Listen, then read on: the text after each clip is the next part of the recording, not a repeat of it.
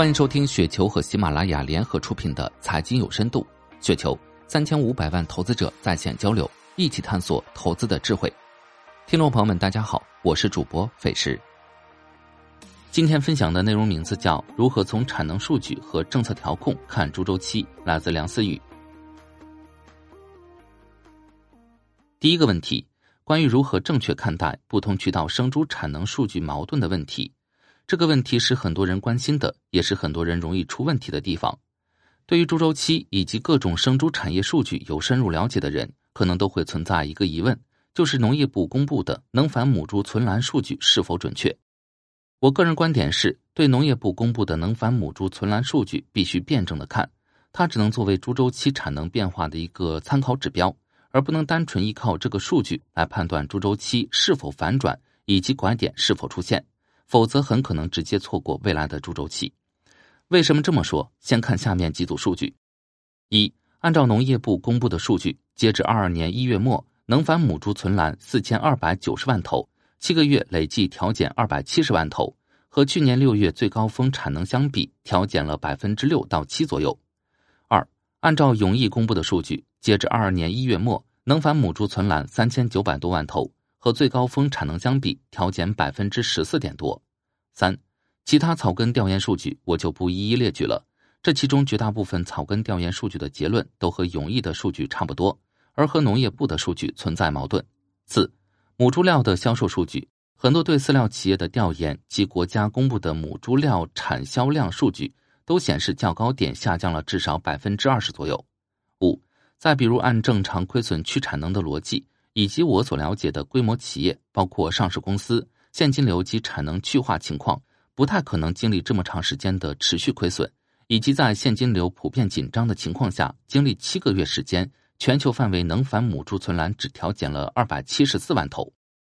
从上面这些数据互相验证，对于能繁母猪存栏趋势下降幅度、相对变化和绝对值的变化来看，永义和草根调研的数据和农业部数据存在不小的差别。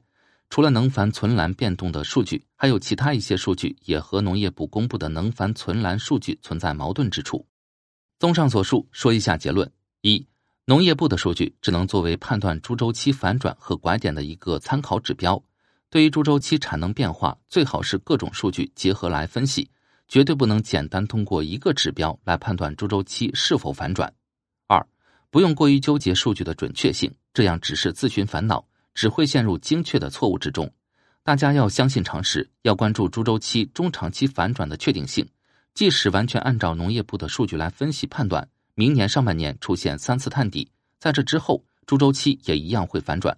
目前位置就是猪周期的底部。第二个问题，政策无法左右猪周期，在市场经济条件下，生猪的产能和价格变化只能由市场来调节。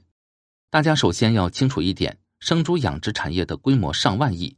从规模养殖企业到散养户数量众多，单靠国家的政策绝对无法调节产能和猪价的周期变化。就举一个例子，从收储稳定猪价政策角度来看，每年五千万吨以上的猪肉产量，平均到每月产量五百万吨，而国家收储的数量仅占每月百分之一，甚至都不到。这样的杯水车薪，不要说调控产能，连猪价的趋势都无法改变。再比如亏损的问题，现在养一头猪亏三到五百。在这种情况下，除非国家能拿出钱来补贴亏损，否则怎么阻止产能的调减呢？而现在又有哪一级政府有这个财政实力补贴养殖户呢？所以，所谓的稳产能是绝对不可能的事。如果不能阻止养猪亏损，产能就会持续减少。还有说限制产能的，那就更不靠谱了。现在行业亏损这么严重，本来产能就在持续减少，政策如果再限制产能，明后年猪价还不得上天？我国的规模化养猪是必经之路，限制也肯定限制散养户的产能。综上所述，在市场经济的条件下，猪周期只能靠市场自身的力量，靠供求关系调节。大家要相信常识，要相信经济学规律。以上就是今天的全部内容，感谢您的收听。